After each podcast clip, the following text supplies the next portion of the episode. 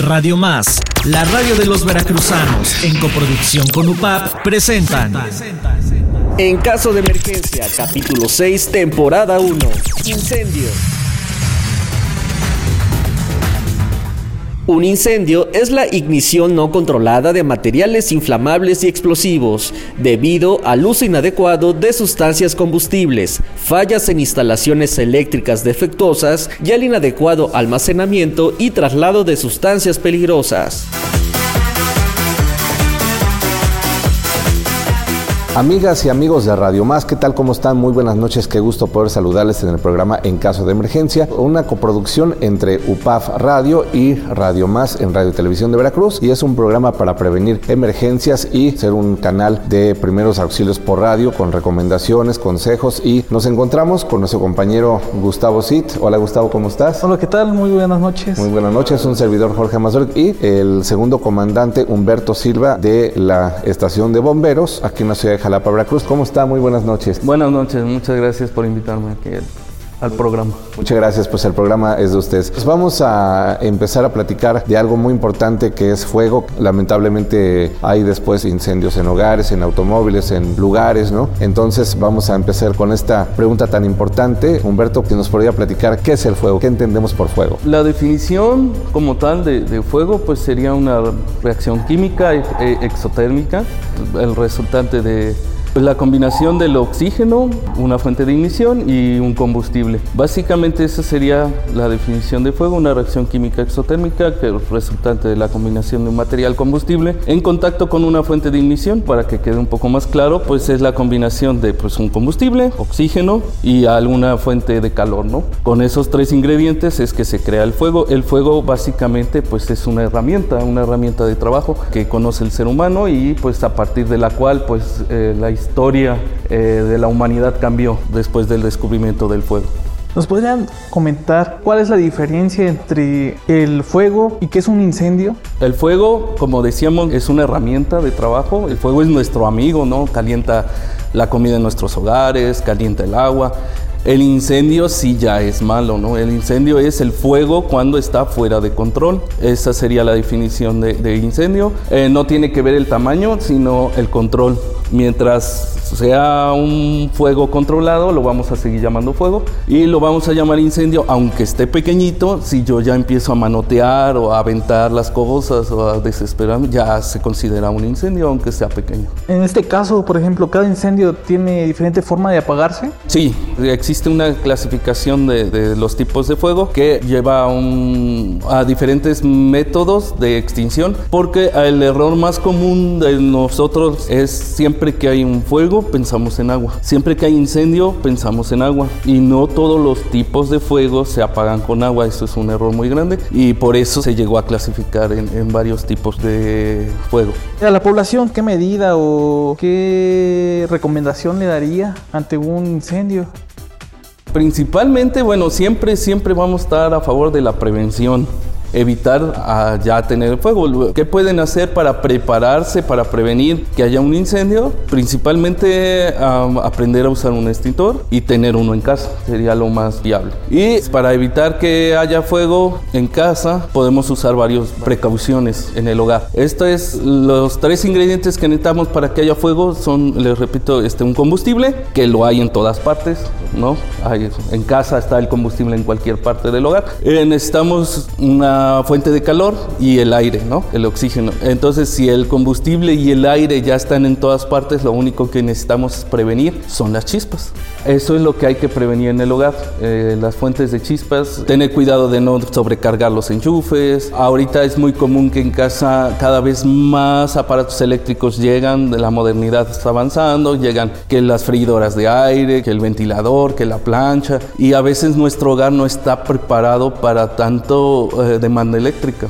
Entonces vienen los cortocircuitos o vienen las no tengo suficientes enchufes, somos no sé cinco celulares en casa hay que ver cómo cargamos todos, ahí empieza Sobrecarga. la sobrecarga de energía, es correcto. sí. Quiere decir que también sería recomendable hacer una buena instalación eléctrica con su aterrizaje a tierra y todo esto para pues más o menos medir el guataje de los consumos de los equipos y prevenir así lo que llamamos sobrecarga que algún cable pueda hacer cortocircuito, eh, sacar chispa y lamentablemente eh, provocar un, un incendio. Ahora también considera usted que por ejemplo si guardamos cosas antiguas en nuestro hogar hay, hay algo que pueda ser algún tipo de combustible que pueda provocar un incendio en, en algún hogar. Claro, la acumulación sí este, es un peligro porque entre más combustible estamos acumulando, pues revistas, periódicos, nada más van a... Cuando un material está es- estático mucho tiempo, el papel, por ejemplo, se empieza a oxidar solito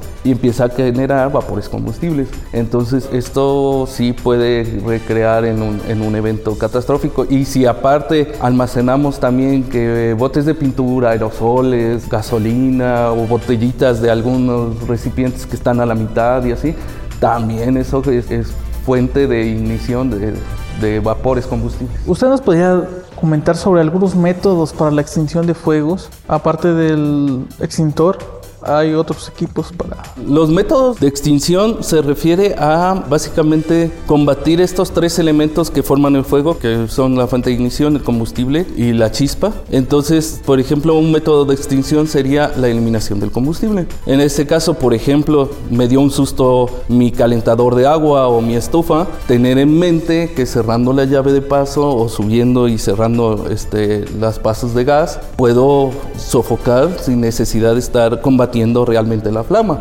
Eh, lo mismo sería, por ejemplo, un- una silla, ¿no? Se está quemando una silla junto a otras cinco. Antes de hacer otra cosa, puedo retirar las sillas que están aún sin arder y dejar que se consuma una, ¿no? Entonces, ese sería un método de extinción. El otro es sofocar, como tal, eliminar el aire, el, oxígeno, que sería cubriéndolo con arena, eh, con una manta, por ejemplo, en, cocina eh, es como un, con un trapito, lo mojas, lo humedeces, lo exprimes y después cubres. El chiste del trapito es que el trapito no arda, ¿sí? Pero no es el agua lo que lo va a apagar, es la sofocación. Entonces, sí hay que exprimir bien el, agua, porque les repito, no todos los fuegos se combaten con agua. Por ejemplo, los fuegos de la cocina no se combaten con agua.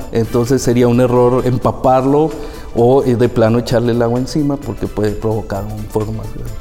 Lo importante que es conocer estas formas de poder apagar el fuego, como usted lo indica, ¿no? Con un trapito húmedo y pues es la sofocación que pueda extinguir un fuego. Y bueno, también estamos platicando que es el fuego, pero también sabemos, bueno, y hemos leído a veces si tenemos por ahí un extintor, en, ya sea en el auto o en la casa o en algún negocio, pues vemos que hay clases de extintores, ¿no? Entonces, si podría platicarnos acerca de las clases de fuego y para que podemos utilizar después los extintores. Claro, lo más importante para aprender a usar un extintor es aprender la clasificación del fuego, que es el A, B, C, D, K.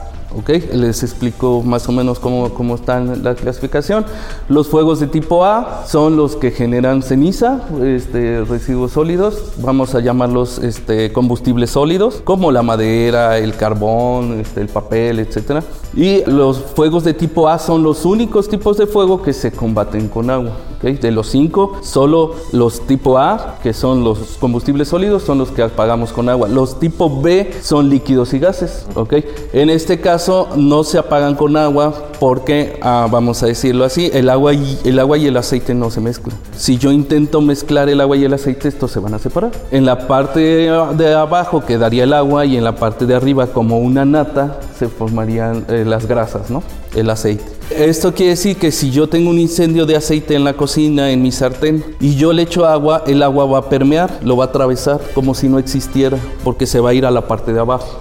Cuando el agua toque el sartén caliente, se va a convertir en vapor de agua y esto va a ser una emersión y es por eso que los fuegos grasos no se apagan con agua.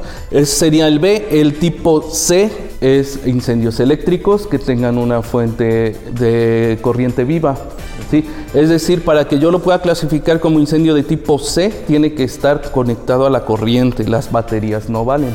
Entonces los incendios de tipo C pues no se combaten con agua porque el agua es conductor de la electricidad y puede eh, dañar a quien esté aventando el agua o puede provocar un cortocircuito. Los incendios de tipo D, que sería la siguiente letra, eh, son incendios de metales. Los incendios metálicos también no se apagan con agua porque hay un choque térmico. Cuando un metal está a altas temperaturas, este se expande y si yo lo enfrío de golpe, se va a romper y puede aventar esquirlas o se pueden debilitar, por ejemplo, las estructuras. Si hubo un incendio en una galera y llegan los bomberos y empiezan a aventar agua sin consideración, van a reventar esas, esos pilares, esas estructuras que sostienen y se puede debilitar. Entonces los incendios de tipo D metálicos no se apagan con agua tampoco. Y finalmente los incendios de tipo K, que hay algo muy curioso aquí porque vamos en orden, no vamos A, B, C, D.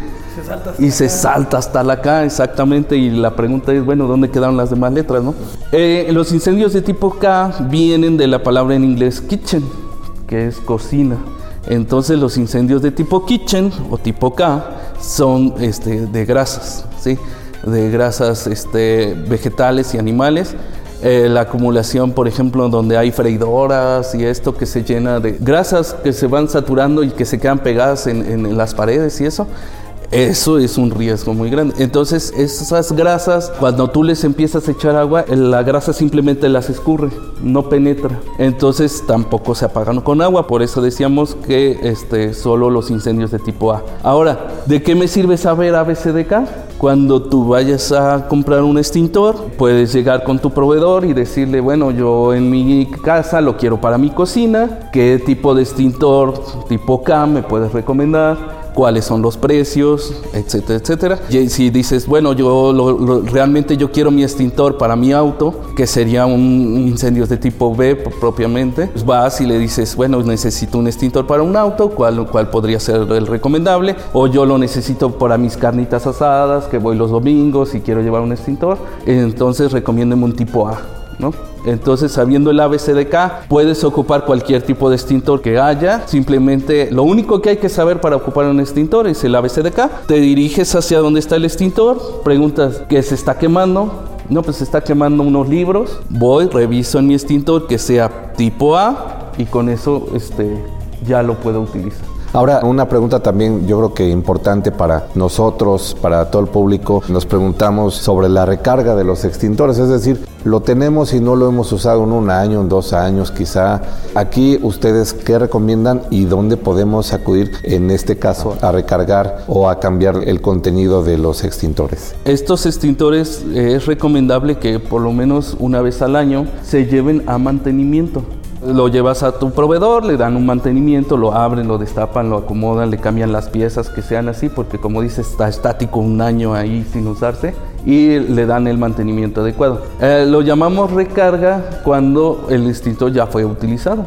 Se utiliza, se vacía el producto y entonces inmediatamente eh, que yo lo ocupo, lo llevo a recargar, así sean dos, tres veces en un año. Siempre que se utiliza, pues es, necesario irlo a recargar. Ahora, otra recomendación sería que aunque el extintor no se termine, si yo lo uso nada más, ay, todavía tiene, tiene la mitad, eh, no conservar ese extintor, mandarlo a mantenimiento, pues mandarlo a recargar, volverle a poner sus sellos, volverlo a llenar para que esté en óptimas condiciones.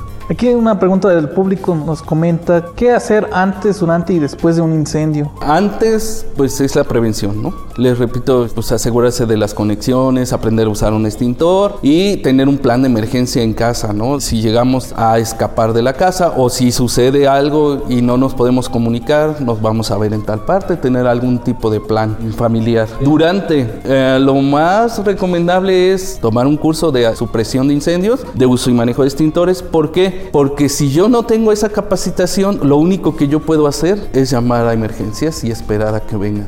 ¿no? No podría yo actuar. Ese sería el proceder. Si yo tengo algún tipo de capacitación de cómo enfrentar un fuego en casa, tratar de contenerlo en, sus fases incipientes antes de que se haga más grave y a lo mejor puedo salvar mis bienes inmuebles, ¿no? Por eso sería la prevención, eh, tomar algún tipo de capacitación.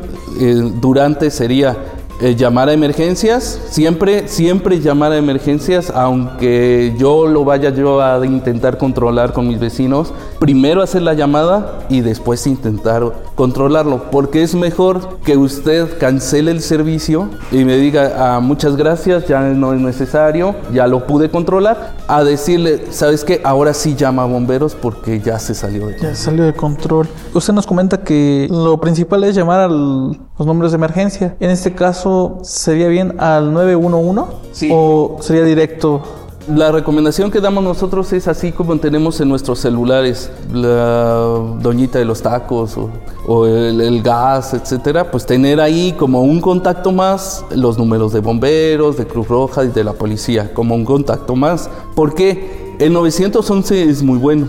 La única diferencia es que eh, el 911 no despacha el servicio. Ustedes marcan al 911, les va a dar una encuesta que deben de responder, es, qué está ocurriendo, eh, la dirección, quién llama, su número de teléfono, alguna referencia, etc. Después toda esa encuesta, el 911 nos llama a nosotros y nos pasa otra vez toda la lista.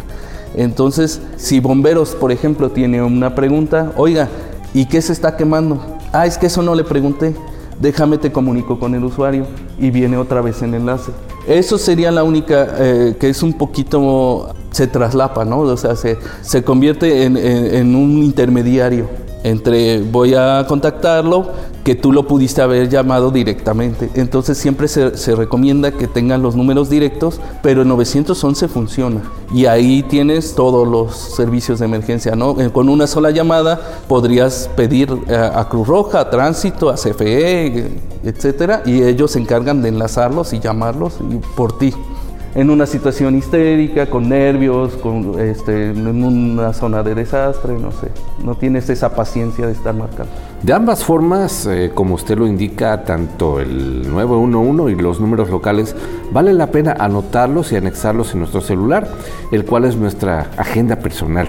Y también dispositivo inmediato para casi todos los usos, pues dedicarle 5 a 10 minutos, eh, ponerlos como contactos a los servicios de emergencia, a todas las centrales de bomberos, Cruz Roja, policía, de la ciudad donde radicamos y junto con el 911 que como recordamos hicimos un programa desde el C4 y en el punto del país donde estemos nos ayudan desde eh, el punto más cercano y eh, pues no ser nosotros quienes estemos haciendo todo. Al acudir a un incendio, ¿tiene algún costo? No, no, ningún costo. El departamento de bomberos es una asociación civil, no depende del gobierno, pues. Entonces, bomberos como tal no llega a decir, no, pues tanto por su casa y su incendio, ¿no? Fueron de cinco elementos que, vinieron tantas horas y le saco la factura. No, no, no es así. El departamento de bomberos desde que se fundó, se fundó con personas altruistas que quieren ayudar a la población. ¿no? El departamento de bomberos es de los jalapeños, es de Jalapa, es de los jalapeños y aquí nosotros pagamos luz, agua, teléfono, no nos condonan nada. Entonces necesitamos pues de, de la misma población que somos de, de, ustedes, para ustedes y por ustedes, que pues cuando se hacen las colectas nos apoyen también para estos gastos, ¿no? Gasolina, eh, luz, agua, porque ya ha pasado que llegan y no, pues no tenemos para pagar el agua y no la cortan. O imagínense ustedes llaman y el teléfono de bomberos está cortado, no, no, no hay manera, ¿no? Entonces, esa es la problemática que, subsiste. Somos de Jalapa y necesitamos de los jalapeños para poder seguir prestando el servicio. Es importante tomar en cuenta lo que nos comparte y recordemos que las unidades de bomberos utilizan combustible, necesitan mantenimiento. Eh, si no tenemos una emergencia, qué bien, ¿no? Pero si se presenta, necesitamos que acudan cuanto antes a sofocar un incendio o que los servicios de emergencia respondan cuanto antes y nuestra ayuda para una colecta, pues es para aplicarse, para que puedan apoyarnos y tener sus unidades, mobiliario, equipo al 100 para actuar en una emergencia. Y también queremos preguntar eh, qué otras actividades realizan en el Departamento de Bomberos y además de los incendios, ¿en qué otras circunstancias la población recurre a ustedes? Realmente el Departamento de Bomberos es un cuerpo de rescate, ¿ok? Sí es común que las personas piensen que, bueno, los bomberos están sentados esperando la emergencia nada más, estamos sentados esperando el incendio. No es así. Dentro de nuestro diario acontecer, pues esto es una casa, ¿no? Hay que hacer mantenimiento, lavar, limpiar, hacer aseo.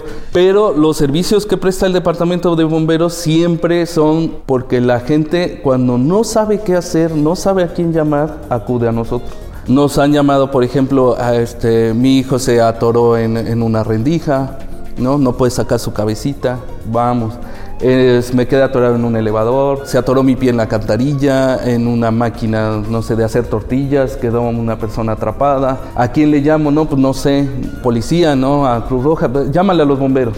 Nos han llamado porque pues este, me quedé atorado en la azotea, no tengo llave, ¿no? Un gatito atrapado en un árbol y ya cosas más graves, eh, incendios, ¿no? Accidentes vehiculares, inundaciones, derrumbes, explosiones, fugas de gas. Algunas otras son, eh, por ejemplo, se metió un, un, tlacuache a mi casa, no, no sé qué hacer, alguna serpiente que anda en el domicilio. Entonces, siempre que la población no sabe a quién llamar, nos llaman a nosotros y nosotros pues acudimos con mucho gusto a quitar panalitos de abejas, a rescatar gatitos, etc. Los servicios más recurrentes que les han pedido a la población a lo largo de un año, estadísticamente, ¿cuáles han sido? Hay muchas llamadas por fugas de gas muchas llamadas por fugas de gas, es lo que más atendemos aquí en el departamento. Oigan, hay, un olor extraño, tengo mi tanque, pero me lo dejaron este, mal conectado o vengan a revisar. Esas son las, llamadas más comunes, 6, 7 llamadas al día. Otra llamada frecuente son eh, las abejitas y las avispas, porque eh, tienen un ciclo de migración, ¿no? Entonces, este, de repente llegan los enjambres de abejas, se posan en una casa, e, estas abejitas están descansando, están posando porque van a migrar, pero la gente se alarma, ¿no? De que llegan en, bola y se plantan y dicen, ah, este, es peligroso, ¿no? Los jardines de niños, por ejemplo, se le llegan y se les juntan las abejitas, se alarman y llaman. En este caso, pues también vamos y las apoyamos a, reinstalarlas, ¿no? no las, las abejitas no las exterminamos, las recuperamos y las soltamos de nuevo porque solo están de paso, solo están migrando. Y otras llamadas ahorita, por ejemplo, fueron los incendios de, pastizales. Son comunes ahorita por, este, por la basura, las colillas de cigarro. Ahorita que pasaron la Guadalupe Reyes, pues la pirotecnia. ¿Qué recomendaciones le daría a la población al adquirir un tanque de gas? Las mismas recomendaciones que les da la misma planta de gas es revisar su cilindro inmediatamente de, que lo están bajando, este, revisarlo bien y este, si no estoy de acuerdo o noto algún, alguna parte dañada, regresarlo, no pedir un cambio en ese momento. Eh, es muy común aquí este, que pues ni siquiera la persona sale a revisar, ¿no? Dice, ay, póngalo, instálelo y ya yo le pago, ¿no?